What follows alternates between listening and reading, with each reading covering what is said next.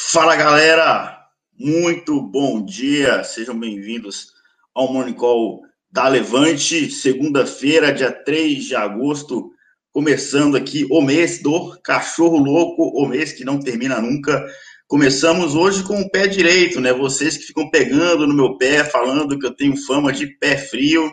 Na semana passada, quando eu apareci no Morning Call, a bolsa subiu e hoje, aparentemente, mais um dia de alta na bolsa. Antes de começarmos aqui, poderia dar aquele check, por favor, se o som e o áudio estão ok, se o som e o vídeo estão ok, se vocês estão me vendo, se vocês estão me escutando. O Alexandre Cybert aqui mandando, pedindo um abraço aqui, um salve para Belo Horizonte.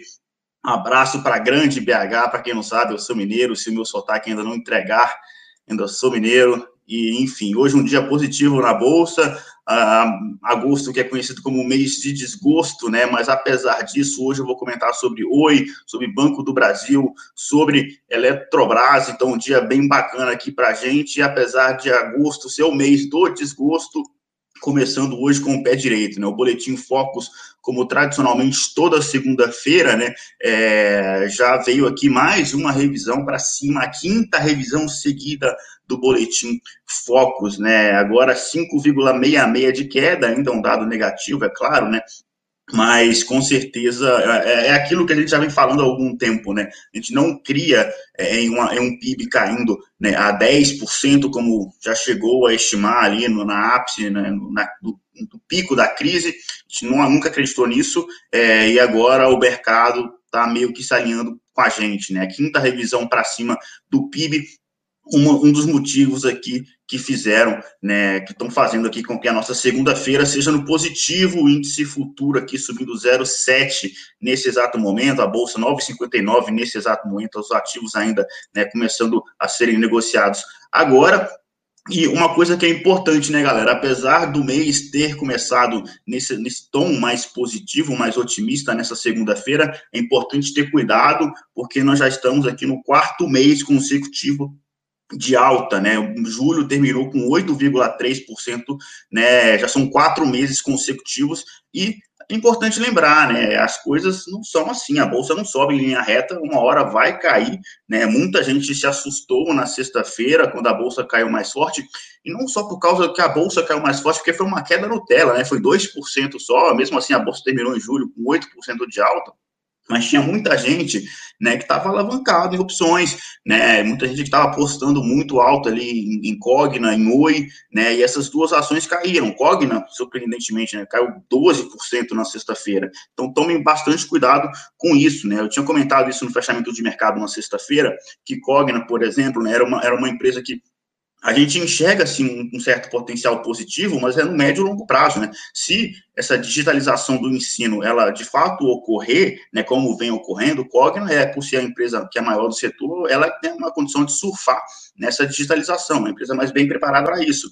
Mas tomem cuidado, né? Muita gente ficou apostando aí muito forte no IPO da Vasta, e aí o IPO da Vasta frustrou o mercado, né? Todo mundo achava que o IPO da Vasta ia abrir já subindo 50% né, na sexta-feira passada, isso não aconteceu, e muita gente estava alavancado, exposto demais, se machucou, né? A mesma coisa com a Oi, né? A Oi, a gente vem falando aqui que a empresa ela vem conseguindo é, sair do buraco, né? Vem, vem, vinha dando tudo certo, e ainda vem, né? Porque a, o trio, o consórcio ali, claro, o Tim Vivo fez uma conta proposta, uma conta proposta ali de 16,5 bilhões, acima do mínimo que, que, era, que era 15 bilhões. Na sexta-feira veio uma notícia negativa, né? De que, em tese, a Highline teria desistido né, de fazer essa contraproposta, né? Eu falei isso no fechamento de mercado, alguns de vocês comentaram é, ali na comentaram nos, nos, comentários ali do YouTube, né, falando que era boato, que ainda não estava confirmado, isso é verdade, né, eu não, acabei não deixando isso tão claro durante o vídeo do fechamento, mas, né, hoje é o dia D para Highline, para Oi, né, porque hoje é o último dia que a Highline tem ali o direito de preferência, tá, então hoje a gente vai descobrir realmente quem é que estava certo nessa história aí, se a Highline vai vir para cobrir a proposta do consórcio do trio, né, ou não. Agora, independentemente disso, né, 16,5 16, bi a Oi vendendo ali os ativos, não é uma notícia é, tão negativa assim, né, o mínimo que ela deveria vender a 15 bi, e a gente fez uma conta aqui, né, eu tinha comentado isso, isso com vocês na semana passada, se a Oi vender 16,25 bi, um pouquinho abaixo dos 16,5 ali da, da Claro, de em vivo, né? A gente está falando aqui de uma ação da Oi sendo negociada, né? Pelo nosso valuation, claro, a gente pode estar errado, o mercado às vezes pode não obedecer o nosso valuation, isso também é uma possibilidade, né? mas a gente está falando aqui de uma Oi a 2,30, né? É, com essa venda de ativos, tudo dando certo, né? Então, é, não é o fim do mundo para a Oi, mas é uma notícia negativa, porque a notícia positiva para a Oi, melhor possível, era que né, tivesse uma guerra de preço muito doida é, e, e, forçando né, a vender os ativos ali a, acima de 20 milhões de reais. Esse seria o melhor dos mundos para Oi. Aparentemente, não é isso que vai acontecer. Tá? Então fica esse pé atrás, mas lembrando que hoje né, é o dia D ali para Highline. Na quarta-feira também, né, antes de voltar a falar de ações, tem Eletrobras, tem Banco do Brasil para comentar hoje ainda. É, tem a decisão da taxa de juros nessa quarta-feira, né? É, a expectativa, na sexta-feira, segundo a curva de juros ali, né, o mercado já, já tinha já trabalhava com uma expectativa de 80% de corte. Mercado forçando ali, né, o Banco do Brasil, o Banco Central, perdão, a fazer esse corte na taxa de juros, deve ocorrer, né, é, a surpresa vai ser se não ocorrer, né, porque a gente já trabalha com essa ideia, no próprio Boletim Focus já vem há muito tempo ali uma expectativa é, de Selic a 2%.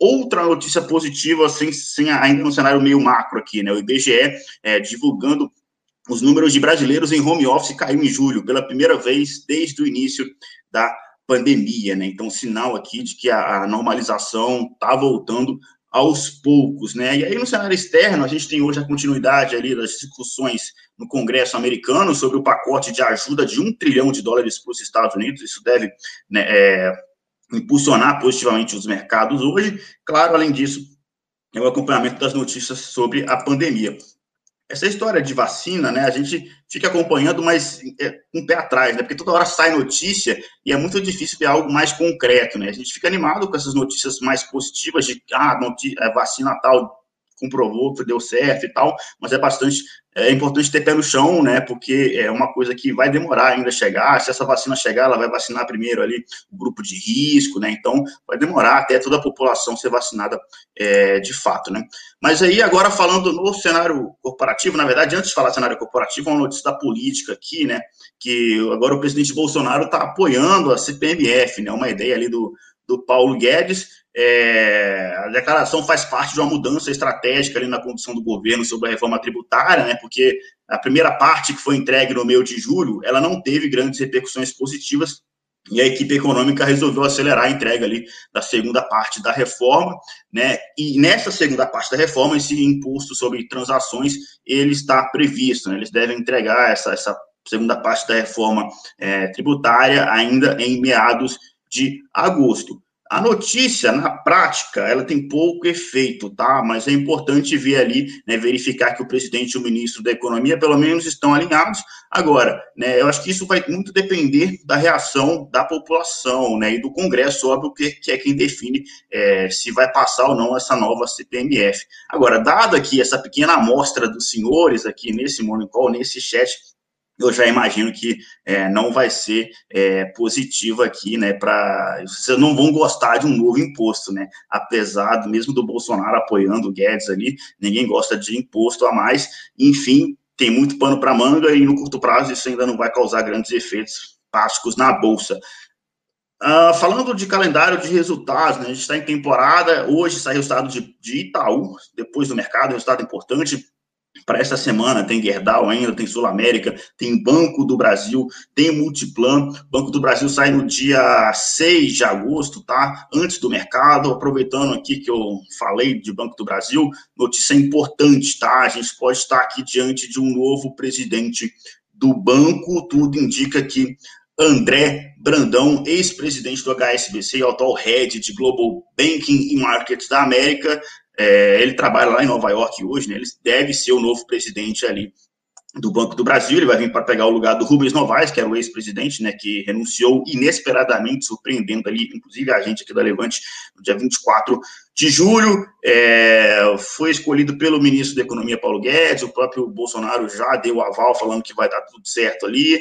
É, só que pode demorar um pouco, tá, para ele assumir, porque ele está querendo fazer uma saída amigável ali do HSBC, e além disso tem alguns trâmites burocráticos ainda, né, então não vai ser exatamente agora que ele vai assumir, mas aparentemente já está tudo certo, né? E é uma notícia que a gente interpretou como positiva, né? Deixa eu ver se o Banco do Brasil está tá em leilão ainda, né? É, mas uma notícia que, em tese, é positiva, porque é um cara que vem de fora do banco, né?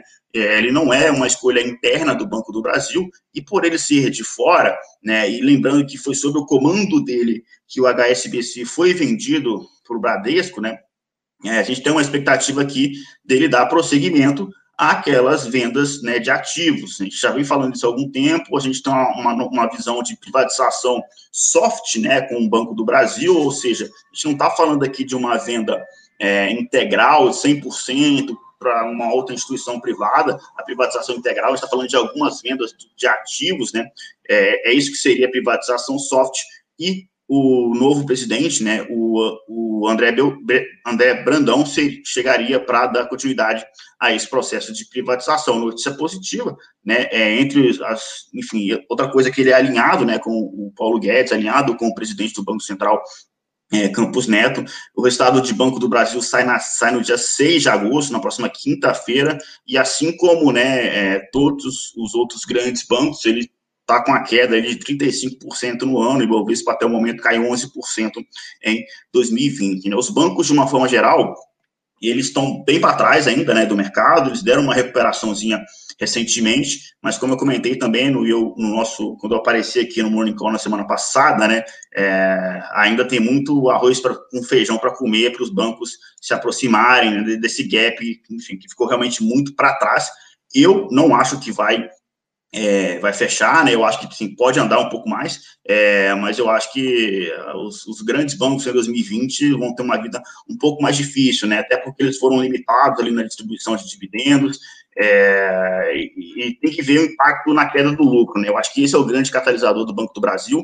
É, a gente vai ter uma sinalização importante hoje, né, com o resultado de Itaú, óbvio que vai estar no nosso eu com isso de amanhã, nós já estamos de olho aqui, Agora, sem dúvida nenhuma, né, por que, que a gente gosta de Banco do Brasil? É o banco mais barato de todos, é, paga dividendo, e 2021 está falando ali de um, de um dividendo de high single digit, né? Uma Selic a 2%, você vai ter Banco do Brasil ali pagando 6, 7%, 8% de dividendos, isso é muita coisa, né? Ainda mais num cenário de Selic a 2%. Outra notícia sobre outra estatal também, né? Hoje o foco do, do Morning Call está muito sobre as estatais, a gente tem aqui um novo plano estratégico da Eletrobras, né? A gente, inclusive, divulgou, para quem ainda não está, eu não tenho o um link aqui na minha mão, se a produção tiver aqui acompanhando o chat, tiver né, aquele PDF, aquele e-book que nós soltamos sobre as estatais, né? A gente comparou Petro com Eletrobras com o Banco do Brasil, é, qual seria a melhor estatal, né? E aí a gente comentou também sobre a Eletrobras e hoje, né, na verdade, no sábado, a Eletrobras soltou né, um novo plano estratégico. Ela já tinha um plano estratégico entre 2015 e 2035 e agora soltou um novo plano estratégico de 2020 até 2035. É um plano que abre aspas, segundo a própria Eletrobras, estabelece um conjunto de diretrizes e objetivos voltados para o crescimento e modernização da companhia a Eletrobras ele se modernizando, se alinhando com o que o mercado é, quer, né? Uma das novidades aqui que a gente destaca a projeção de investimentos de 6,5 bilhões de reais anuais médios entre 2020 e 2024 é muito dinheiro. Dois, o aumento na participação de energia limpa e renovável no portfólio. Então, né, a gente sabe aqui, quem acompanha o mercado sabe que as métricas de ISD né, são cada vez mais importantes. Então, essa ideia de energia limpa e renovável deve ser algo positivo para a companhia.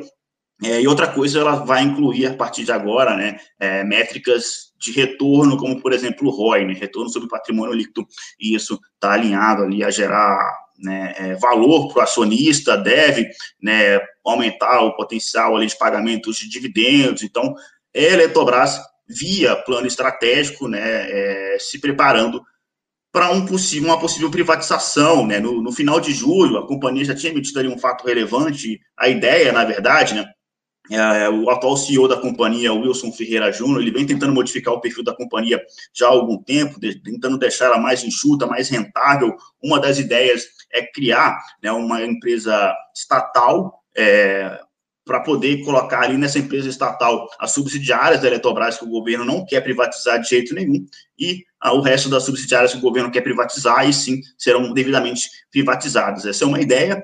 Seria também, né, nos moldes, uma privatização soft, igual é no Banco do Brasil também, né? A gente não acha que a Eletrobras vai ser inteiramente privatizada, 100% privatizada, a gente vai, vai ser mais ou menos nesse esquema, né? Vamos criar uma, uma empresa que de, de subsidiárias que não serão privatizadas e o resto sim será, né? Essa é a ideia. Agora, demora, né? A gente está um pouco mais cético é, e é importante ficar com o pé no chão. Eu entendo quem gosta de Eletrobras, né? Porque é uma empresa de energia elétrica que é sempre muito estável, né? Paga dividendos, então é um case interessante.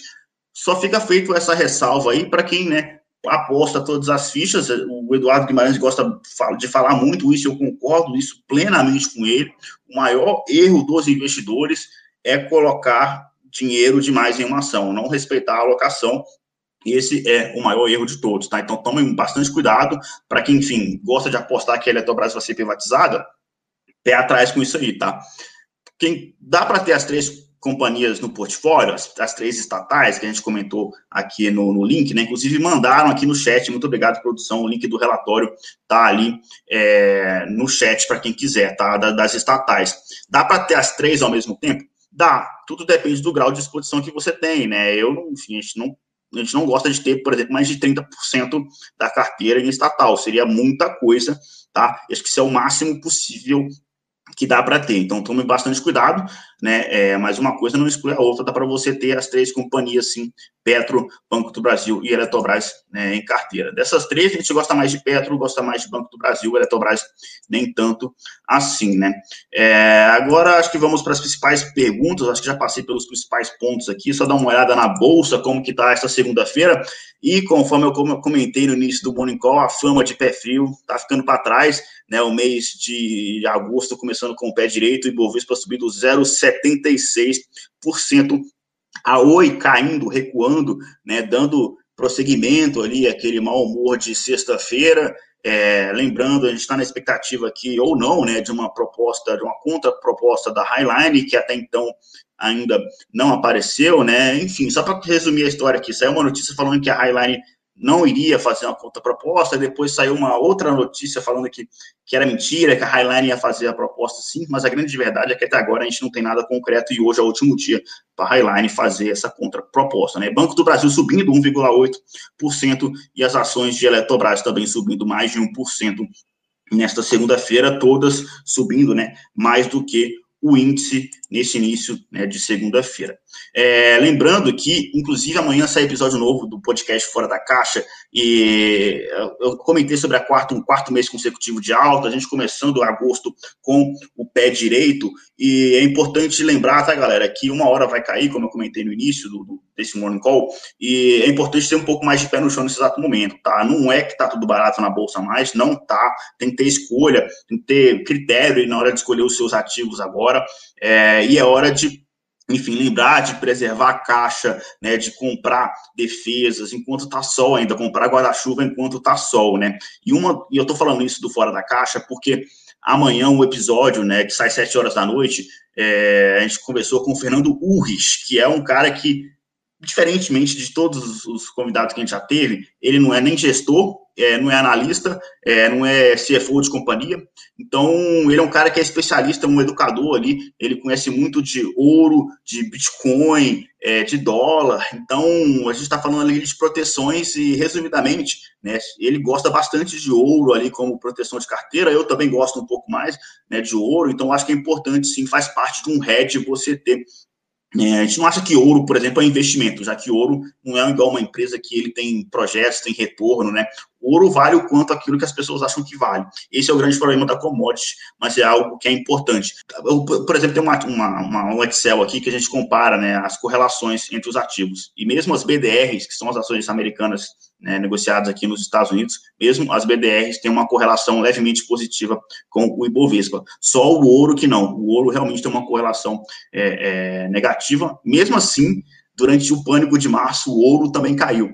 Né? Então, enfim, quando o pânico vem, cai tudo. A gente já viu isso no mês de março, então é importante, além de diversificação, manter um dinheirinho em caixa, beleza? Vamos para as perguntas agora. William Pereira, Murilão com, Murilão com os bancos privados reduzindo significativamente as taxas de financiamento imobiliário e com as possibilidades de portabilidade, você acha que pode resultar, impactar no resultado de banco do Brasil? Cara, essa é uma pergunta dificílima, viu, William? A gente vai ver isso hoje um pouco mais claro é, no Itaú, tá? É, o resultado de, de Santander saiu, mas não, não, não, deu tanta visibilidade assim, porque foi tudo muito dentro do esperado, não, não surpreendeu nem positivamente, nem tão negativamente assim, já, já que Santander era o único grande banco que não tinha provisionado ainda, mas eu acho que sim, tá? De resposta curta, eu acho que é para ficar de olho sim no resultado dos bancos. Eu acho que o banco vai começar a sofrer um pouco mais sim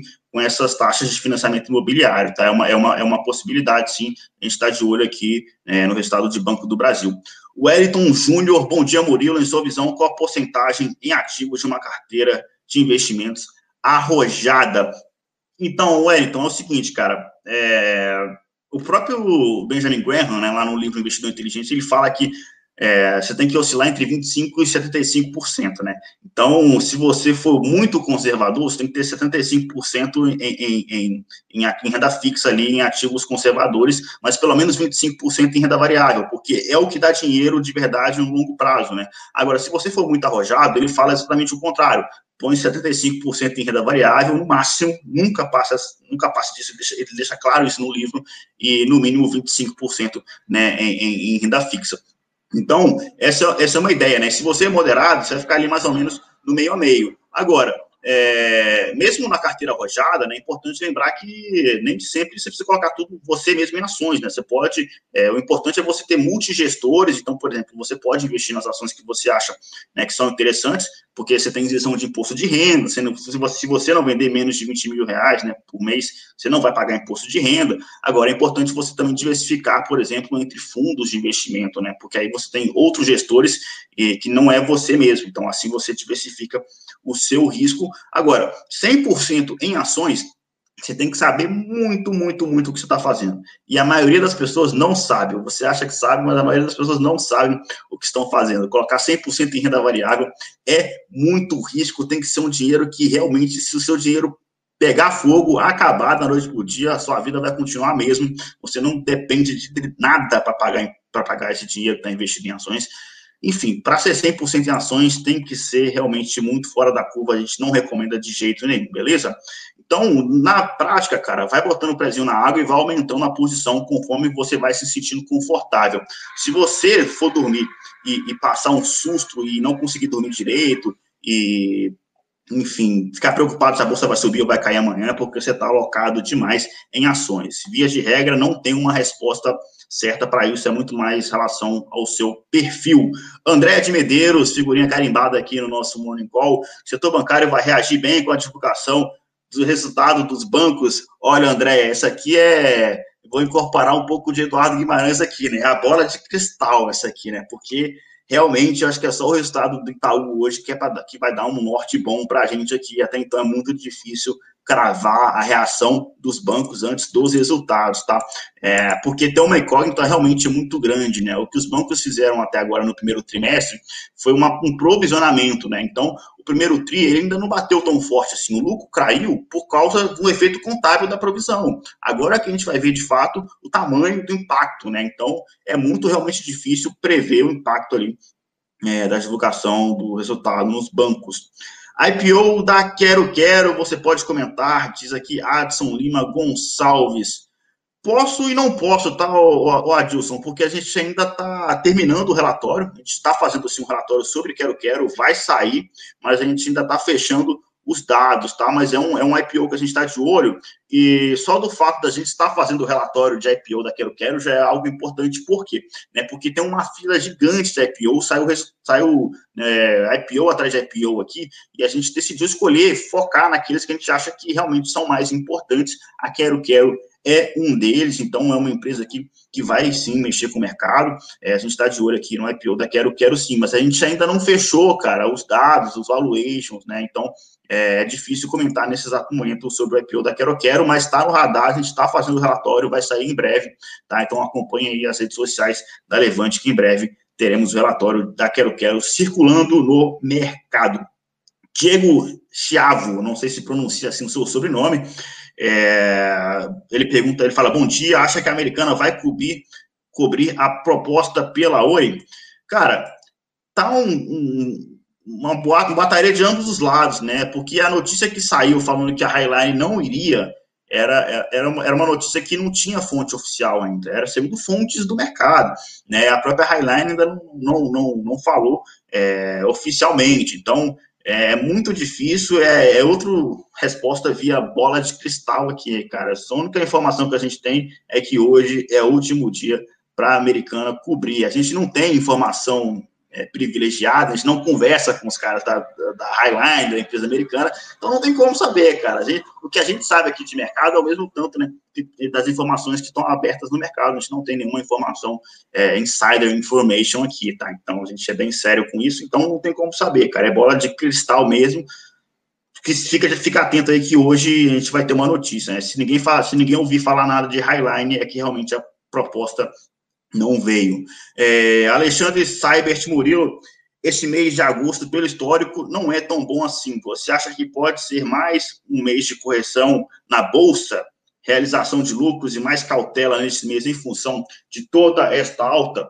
Sim, tá? Categoricamente um sim. Cuidado, tá, galera? Quarto mês seguido de alta é, com esse mês de julho, então é momento de ter calma, juntar caixa, diversificação de investimentos. Eu, enfim, gente começando aqui o mês de agosto com o pé direito, mas isso não significa que vai terminar dessa forma, tá? Na visão otimista com o Brasil, como eu comentei aqui, a quinta revisão para cima no PIB, né? Mesmo o PIB ainda é ruim, né? 5,66%, a expectativa de queda no PIB para esse ano, mas é a quinta revisão para cima consecutiva. O, essa semana a gente deve ter eh, queda nos juros, né? Caindo para 2%, que deve fortalecer ainda mais o investimento em renda variável, mas, por exemplo, essa queda de 2%, o mercado, grande parte dessa queda já está precificada, né? O mercado já esperava que isso fosse acontecer. Então, né, é, não, não vai subir para sempre, então toma muito cuidado, não é hora de dar a unha ainda não, tá?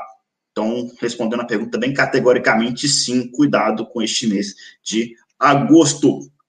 É, engenheiro Caio Vinícius perguntando sobre Minerva, né? O que está acontecendo? O dólar está subindo. Deixa eu ver aqui a Minerva no dia de hoje voltando a cair mais uma vez, né? Agora a bolsa ficou até no 0 a 0, o Oi caindo um pouco mais forte hoje, 5,5%, é, e Eletrobras aqui ainda no positivo, né? Banco do Brasil ainda no positivo. Realmente as notícias de Banco do Brasil e Eletrobras são positivas, né? Só o mercado agora que virou aqui para uma leve queda, né? Tá no 0 a 0, 0,07% de queda, mas Minerva realmente, cara, a gente está é, tentando entender o que está acontecendo, tá? Porque o resultado foi muito forte, a gente continua achando que o resultado veio muito forte, né? Então, é, a gente ainda não encontrou motivo nenhum para o mercado ter virado a mão e Minerva ter começado a cair.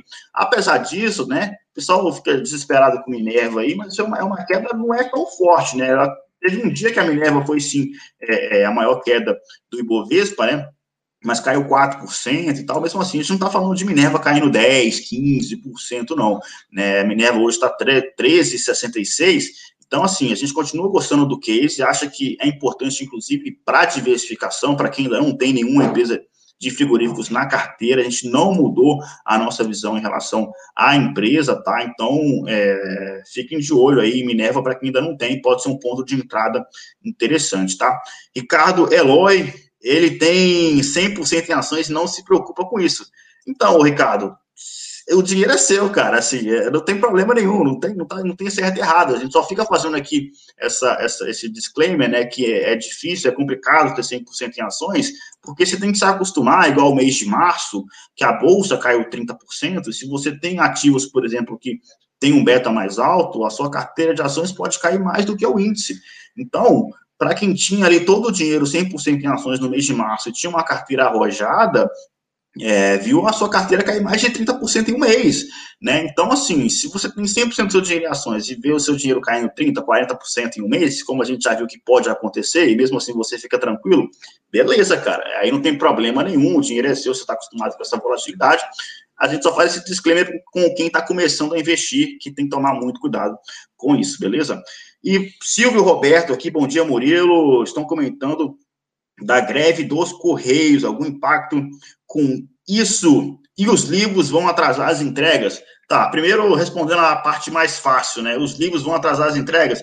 Uh, não, os livros do, do, do, do, Edu já foram enviados, né? Quem ainda não recebeu o livro autografado, quem comprou, aproveitou a promoção para pegar o autógrafo do Edu, é, muitos de vocês já receberam, né? É, a, a, o livro autografado, já foram enviados, né? Quem não recebeu vai receber em breve. É, e a greve dos Correios, cara, eu sinceramente estou por fora, não sei se não estou não tô muito por dentro da greve dos Correios. O Leandro Chances aqui comentando: o Murilo voltou, o vermelho da bolsa voltou também. É difícil me livrar dessa fama, né? Hoje a bolsa caindo 0,07, bolsa de lado. Agora, né? É importante ficar de olho aí nesses desdobramentos. Para fechar, então, para quem está aqui com a gente desde o início para quem entrou no meio do caminho aqui do, do, do Morning Call, né? É, hoje, último dia da Highline fazer conta proposta da Oi, então vamos ficar de olho. O interessante era ter uma guerra mesmo de ativos ali para a Oi conseguir vender caro ali os seus, seus ativos móveis. Aparentemente, isso não vai é, acontecer, né? É, mas mesmo assim, vender 16,5 bi os ativos móveis é uma notícia ok para hoje. A gente acha ainda que o ainda vale mais de dois reais, mesmo vendendo né, 16,5 bi. É, notícia positiva de Banco do Brasil, né? O novo presidente chegando na área e ainda é, com a expectativa dessa privatização soft. A gente não acredita nessa privatização integral de Banco do Brasil. Da mesma forma, a Eletrobras que soltou o seu plano, revitalizou o seu plano estratégico, se preparando para uma possível 肌肉 privatização, beleza? Mas por hoje é só, o dia é um pouco mais curto, hoje sem tantas notícias, mas de olho nos resultados corporativos, tá? reafirmando, comentando aqui novamente com vocês, hoje nós temos o resultado de Itaú, essa semana tem Gerdau, tem Sul América, vários resultados importantes aqui para a gente ficar de olho, beleza? No mais, muito obrigado pela atenção dos senhores, quem perdeu, fica gravado esse Morning Call no Spotify da Levante. Fiquem de olho lá, porque daqui a pouco ele já vai estar lá para quem quiser escutar novamente, beleza? Muito obrigado pela atenção dos senhores, um forte abraço, boa segunda-feira, bons negócios e até mais. Para saber mais sobre a Levante, siga o nosso perfil no Instagram, levante.investimentos. Se inscreva no nosso canal do YouTube, Levante Investimentos. E para acompanhar as notícias do dia a dia e mais sobre a Levante, acesse nosso site levante.com.br.